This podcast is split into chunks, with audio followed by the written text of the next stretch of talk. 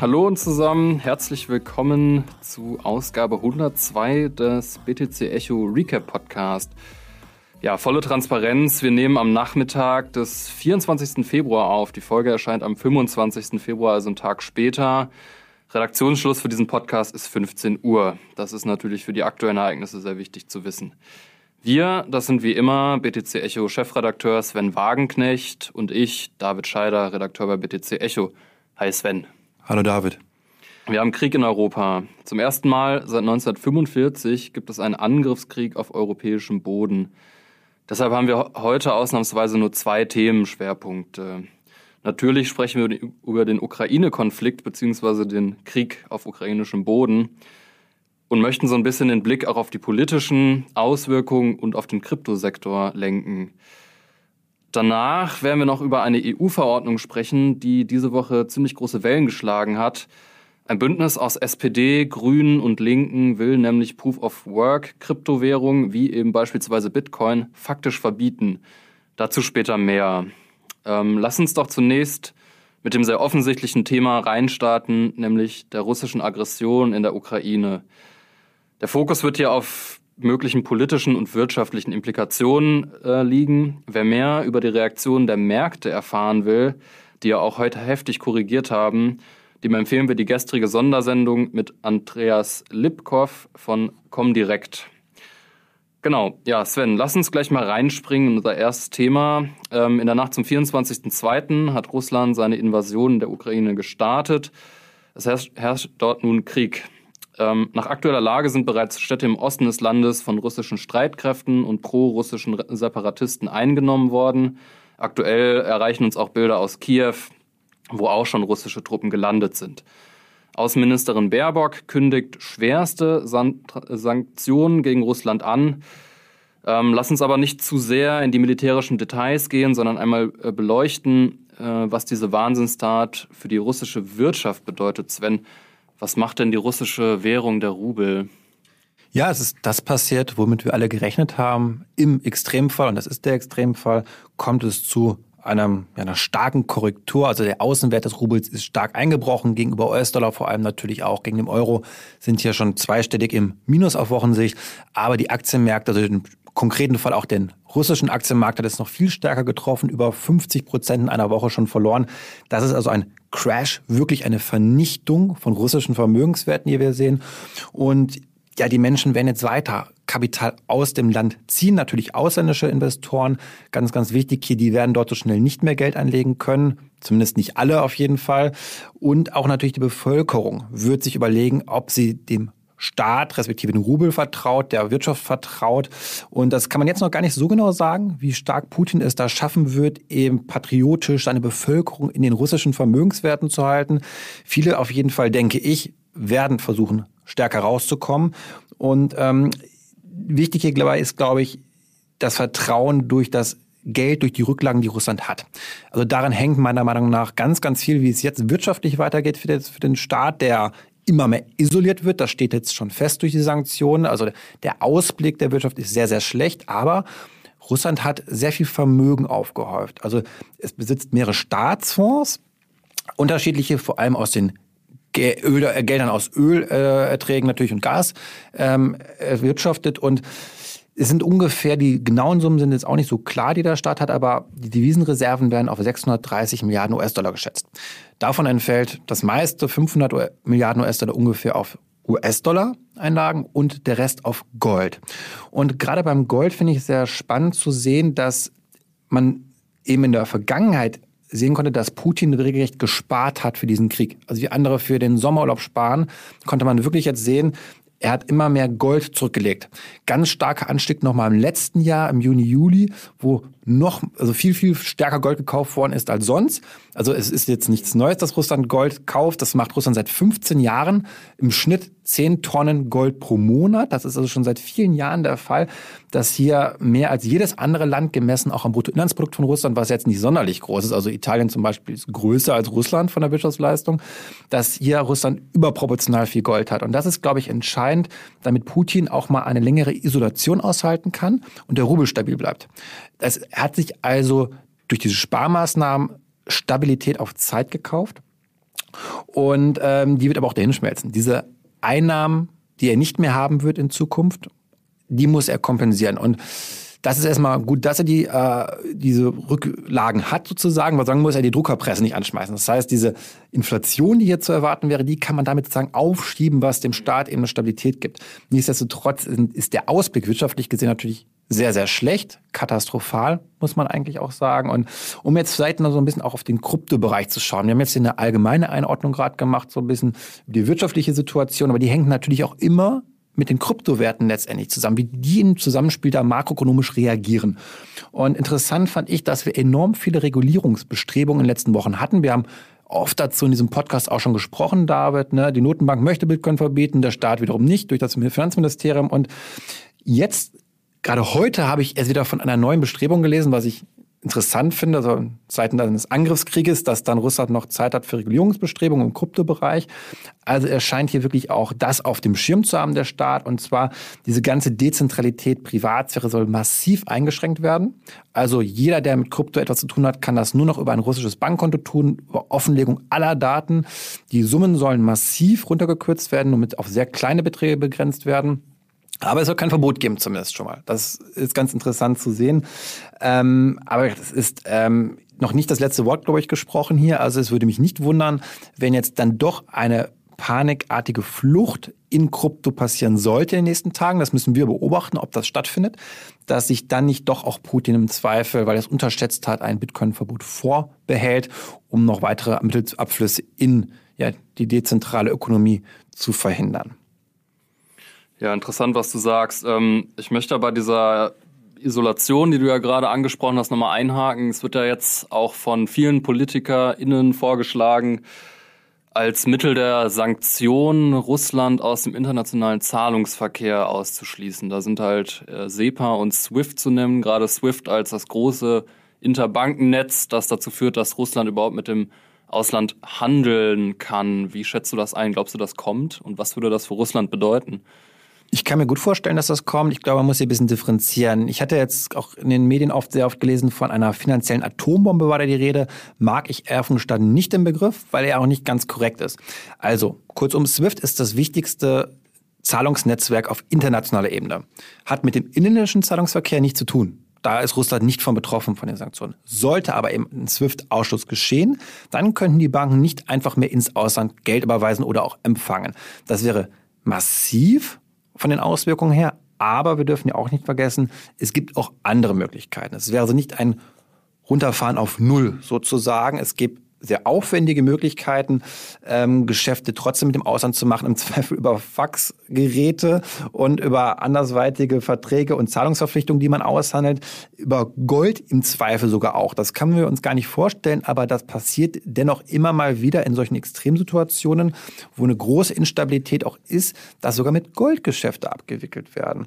Und ähm, ich glaube eben auch, dass wir jetzt nicht denken sollen, dass das die Lösung, glaube ich, wäre für alles. Also vor allem generelle Sanktionen gegen den Bankensektor, das Vermögen einzufrieren, das ist, glaube ich, nicht weniger äh, entscheidend als SWIFT, als ein Puzzlestück im Gesamten sicherlich. Aber man kann ein Land auch schon sehr stark anders isolieren, finanziell, ohne es von SWIFT runternehmen zu müssen. Denn wir dürfen nicht vergessen, SWIFT wäre eine Maßnahme, die auch uns in dem Fall stärker treffen würde. Wir können Gelder einfrieren, ähm, auch Banken zum Teil verbieten sozusagen, Aktionen mit denen. Aber bei SWIFT ist es so, dass auch wir nichts mehr machen können dann am Ende des Tages. Auch deutsche Unternehmen können nicht mehr ihr Geld erhalten, im Zweifel aus Forderungen. Also das, das, das darf man hier nicht vergessen. Ich glaube auch gerade, dass Russland mit China, und das ist auch bekannt geworden bereits, sehr stark an alternativen Möglichkeiten arbeitet. Das heißt, Russland kann sehr wohl über andere Zahlungsnetzwerke mit China zum Beispiel immer noch Transaktionen machen. Also wir reden hier vor allem über westliche Infrastrukturen immer auch noch. Es kann also nach wie vor Geld fließen. Und ähm, daher, ich bin da noch in Teilen verunsichert auch, wie es ausgehen wird, aber ich glaube, man wird möglichst viele Maßnahmen ziehen. Ob SWIFT sofort kommt, weiß ich nicht. Ich glaube, man behält sich das im Zweifel bis auf das allerletzte noch auf, dass wir jetzt erstmal noch andere Sachen werden werden. Als Konsequenz aber ja, kann ich mir einen SWIFT-Ausschluss vorstellen. Ähm, David, jetzt habe ich viel gesprochen über meine Meinung dazu und es ist, wie gesagt, noch alles sehr unsicher, gerade wie es sich weiterentwickeln kann. Ich glaube, man muss bei SWIFT aber immer sehr differenziert drauf, drauf blicken. Aber da würde mich jetzt auch eben deine Meinung interessieren, David, äh, zur währungsbezogenen Strategie Russlands vielleicht deine Einschätzung. Ja, wir haben ja gerade schon über die russische Kryptostrategie gesprochen. Du hast ja auch schon erwähnt, richtigerweise, dass Russland so einen Zickzackkurs gefahren ist, wie sie mit Bitcoin und Co. umgehen sollen. Und da hat uns diese Woche die Nachricht erreicht, dass ähm, russische Staatsbürger eben vermutlich bald bis zu 600.000 Rubel, das sind ungefähr 6.800 Euro pro Jahr in Bitcoin und Co. investieren können.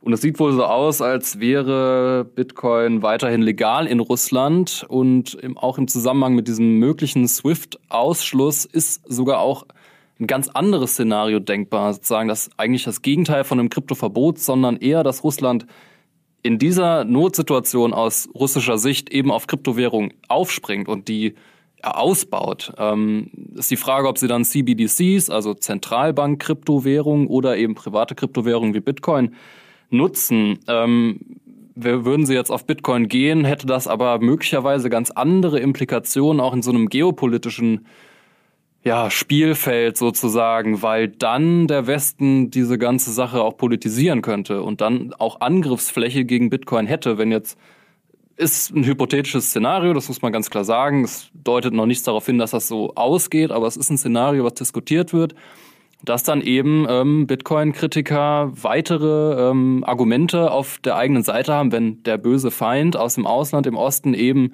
Bitcoin und Kryptowährungen nutzt. Ich glaube, das ist ein Punkt, den man nennen kann, über den man sich Gedanken machen kann, den man beobachten muss.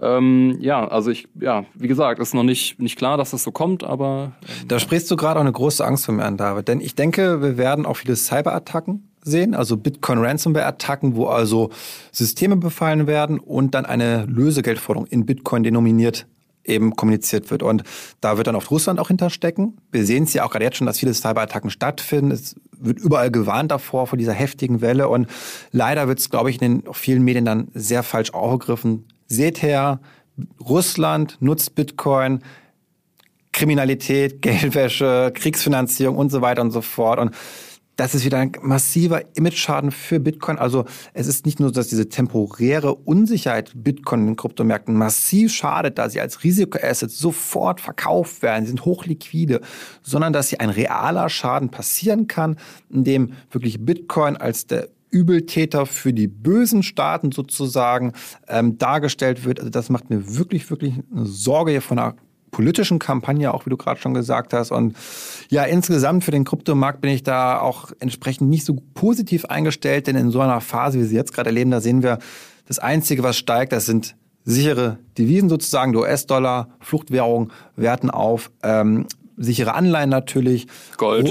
Gold natürlich vor allem. Gold ist ein Safe Haven kurzfristig gesehen, was Bitcoin eben nicht ist. Wir können langfristig können wir uns darüber streiten natürlich, ja. aber nicht kurzfristig. Da ist Gold besser als Bitcoin definitiv.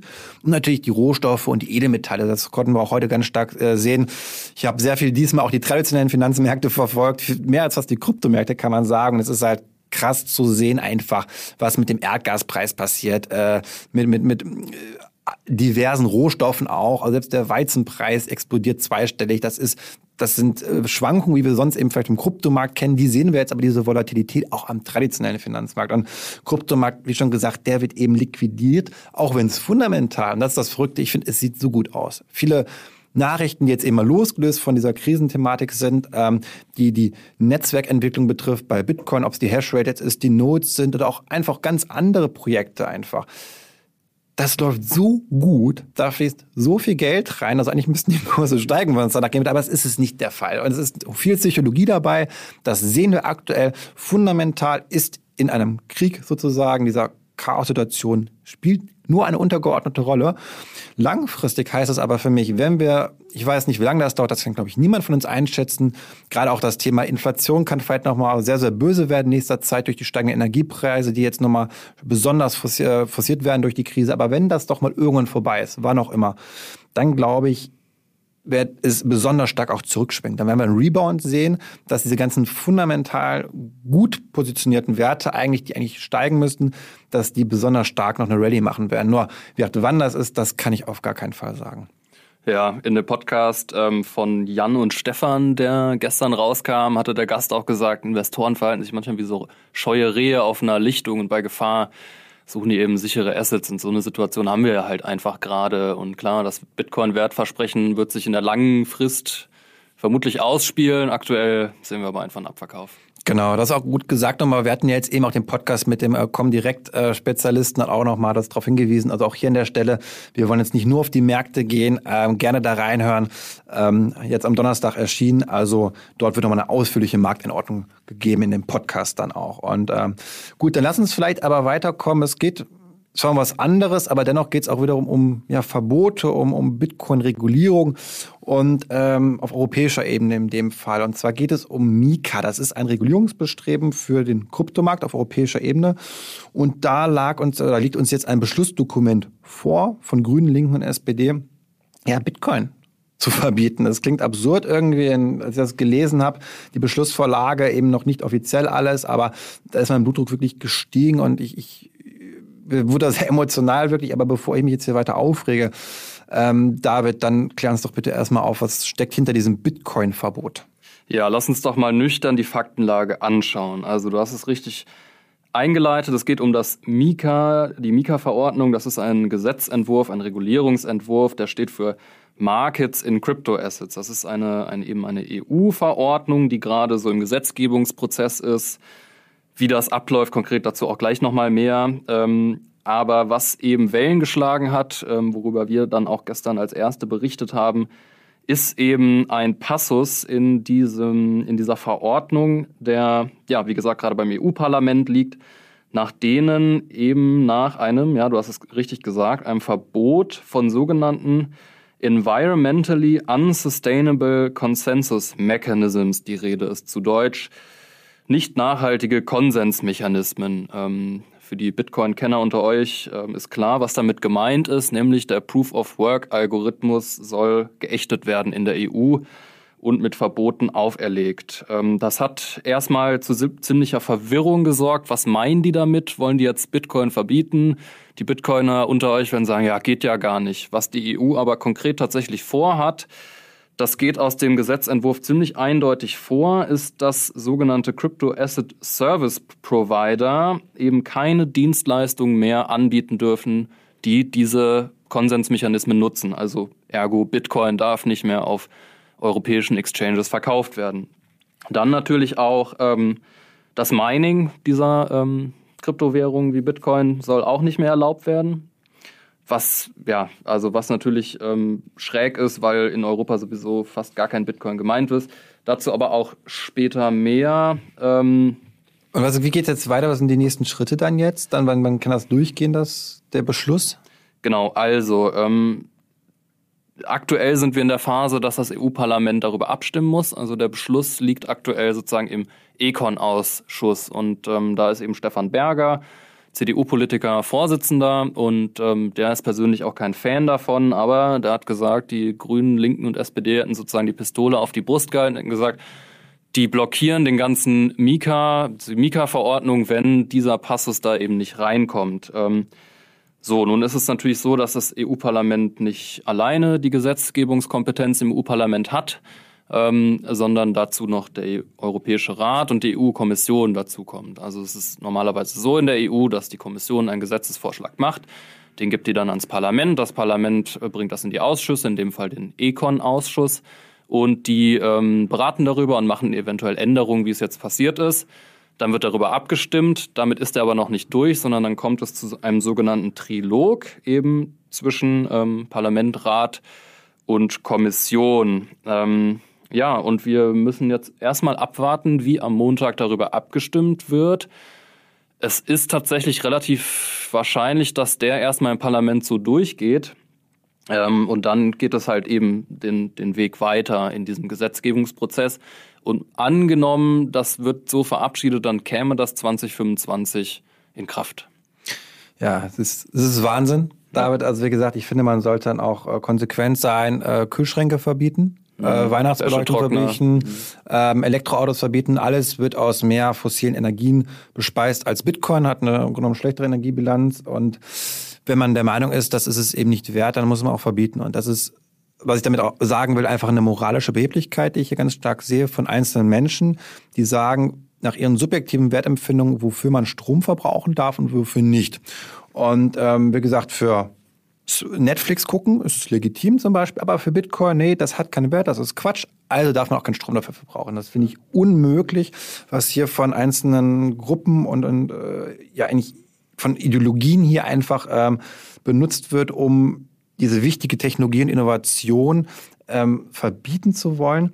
Ähm, ich finde es auch Wahnsinn, dass man die anderen Parteien Grunde erpresst zu sagen, das kommt da rein, das Bitcoin-Verbot, sonst scheitert die gesamte Regulierung. Das heißt, man spricht eigentlich sich dafür aus, dass es keine Regulierung gibt und damit eigentlich ähm, ja, die Tür öffnet für Kriminalität, für Geldwäsche, Terrorismusfinanzierung. Also all das, was man eigentlich durch Regulierung bekämpfen möchte, würde man dadurch fördern, da Ausweichmechanismen dann äh, entstehen. Also das Geld wandert ab, man geht auf ausländische Börsen, äh, die Transaktionen werden nicht reguliert, eben erfasst werden sie. Und also konsequenterweise wird man damit einfach Kriminalität fördern. Das ist ein wahnsinniges Drohmittel hier, das ist genau kontraproduktiv. Ich bin da wirklich sehr, sehr sauer und vor allem auch den Fehler, den ich hier sehe, ist zu sagen, Bitcoin ist so umweltfeindlich. Das ist einfach nicht richtig. Es verbraucht sehr viel Energie. Ja, das stimmt. Da müssen wir offen drüber sprechen und wir müssen schauen, dass möglichst regenerative Energien zum Einsatz kommen. Die Industrie ist bereits schon sehr grün und wird immer, immer grün und sie wird in sehr schneller Zeit zu fast 100 Prozent, glaube ich, grün werden. Nicht zu 100 Prozent direkt, aber der Druck ist so groß auf diese Industrie, dass sie sich stärker wandelt, als es andere Industrien sind. Zumal sie sehr viel Energie braucht und dafür müssen regenerative Energiequellen erschlossen werden in vielen Fällen, die vorher noch nicht da waren. Es wird also oft nichts angezapft, ähm, was dann fehlt an Energie für andere Sachen, sondern es wird neue Energie erschlossen, die ist in den allermeisten Fällen regenerativ, zumal sonst auch die Erschließung kein Geld mehr bekommt. Das erfordern auch die Investoren heutzutage in den meisten Fällen. Und ähm, gerade auch die Technologie dürfen wir nicht vergessen, die Chip-Entwicklung. Man muss die Grafikkarten, die genutzt werden für das Mining, müssen so getrimmt werden, sie müssen so weiter optimiert werden, dass sie möglichst wenig Strom verbrauchen. Davon profitiert eigentlich alles mögliche. Jeder Computerchip, den wir benutzen, jedes Auto am Ende kann davon profitieren und seinen Ausstoß reduzieren. Also man kann den Verbrauch von Bitcoin, den Stromverbrauch überkompensieren, meiner Meinung nach. Das kann man jetzt vielleicht in Zahlen belegen. Das ist eine Vermutung, die ich jetzt hier habe, durch die technologische Weiterentwicklung, weil Energie oder ein Stromverbrauch ein derart limitierender und wichtiger Faktor ist. Und ähm, ich denke auch zum Beispiel, wenn wir uns die Förderung von ähm, fossilen Energieträgern anschauen, also Erdgas und Erdöl zum Beispiel, da entsteht überschüssige Energie. Und wir kennen jetzt ganz viele Fälle schon, auch in den USA vor allem, wo diese genutzt wird, anstatt sie zu verbrennen, wo das CO2 in die Atmosphäre gelangt, dieses zu nutzen, um damit Bitcoin-Mining zu betreiben. Also man kann sogar punktuell ähm, den CO2-Ausstoß reduzieren durch Bitcoin-Mining.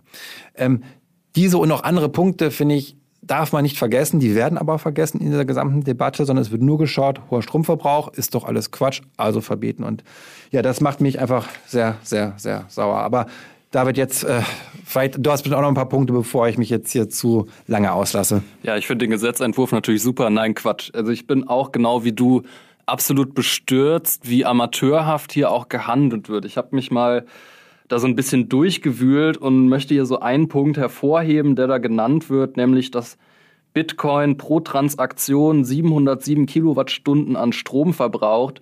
Und das ist einfach faktisch Unsinn. Wir wissen, der Stromverbrauch wird beim Mining dazu gebraucht, um eben Hashes auszurechnen und den Proof-of-Work-Algorithmus ähm, dahingehend zu finden, dass ein neuer Block generiert wird, in dem dann Transaktionen zusammengefasst werden. Dann zu sagen, eine Transaktion verbraucht eben so und so viel Strom, zeugt davon, dass die gesetzgebenden Bitcoin eben gar nicht verstanden haben, sich aber dann ja dazu aufschwingen, ähm, zu sagen, nee, wir verbieten das jetzt. Und ich finde es ehrlich gesagt schade, dass in Europa ähm, da so gehandelt wird. Wir haben hier eine extrem aufstrebende Industrie. Wir haben Bitpanda als eines der größten äh, Bitcoin-Exchanges jetzt mal exemplarisch genommen. Es gibt natürlich noch ganz viele andere. Ähm, die haben schaffen Stellen, 700 sind es mittlerweile in Europa und dann äh, will man das alles platt machen und sagt, nee, äh, ihr dürft jetzt Bitcoin nicht mehr verkaufen. Also es ist ja schon irgendwie eine andere Qualität zu sagen, wir, wir verbieten jetzt eine, eine ganze Asset-Klasse. Ähm, absurd. Mittlerweile ist Bitcoin eben eines der größten Assets der Welt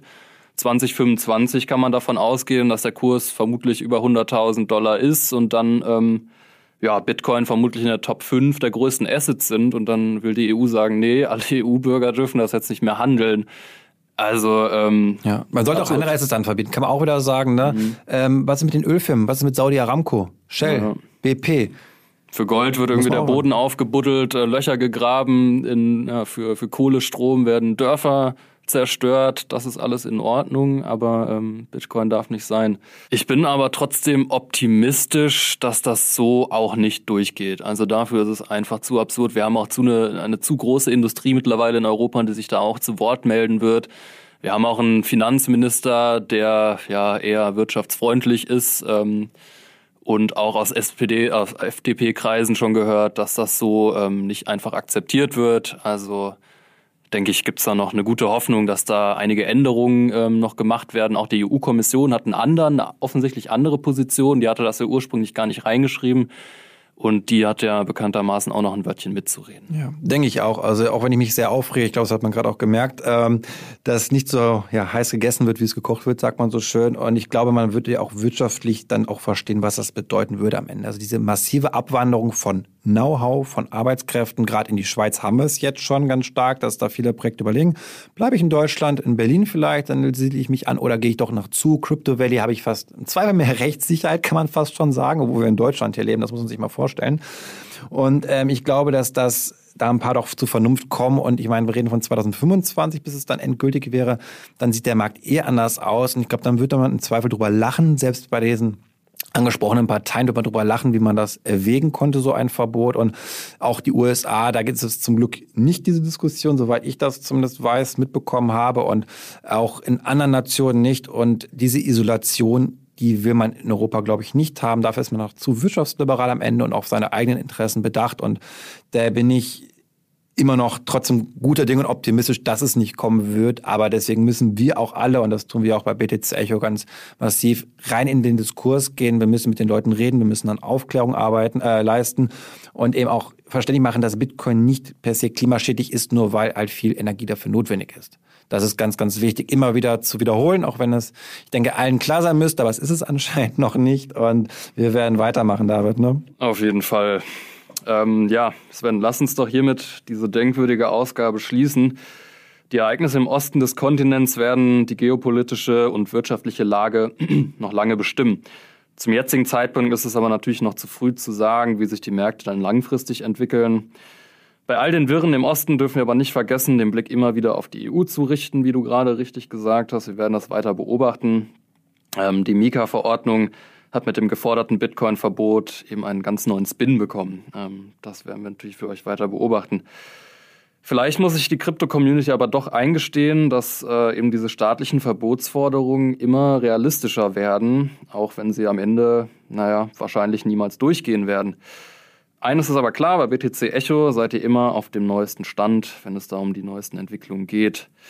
Und damit verabschieden wir uns für diese Woche und hoffen, dass wir nächste Woche einen etwas optimistischeren Ton anschlagen können. Und damit bis in sieben Tagen.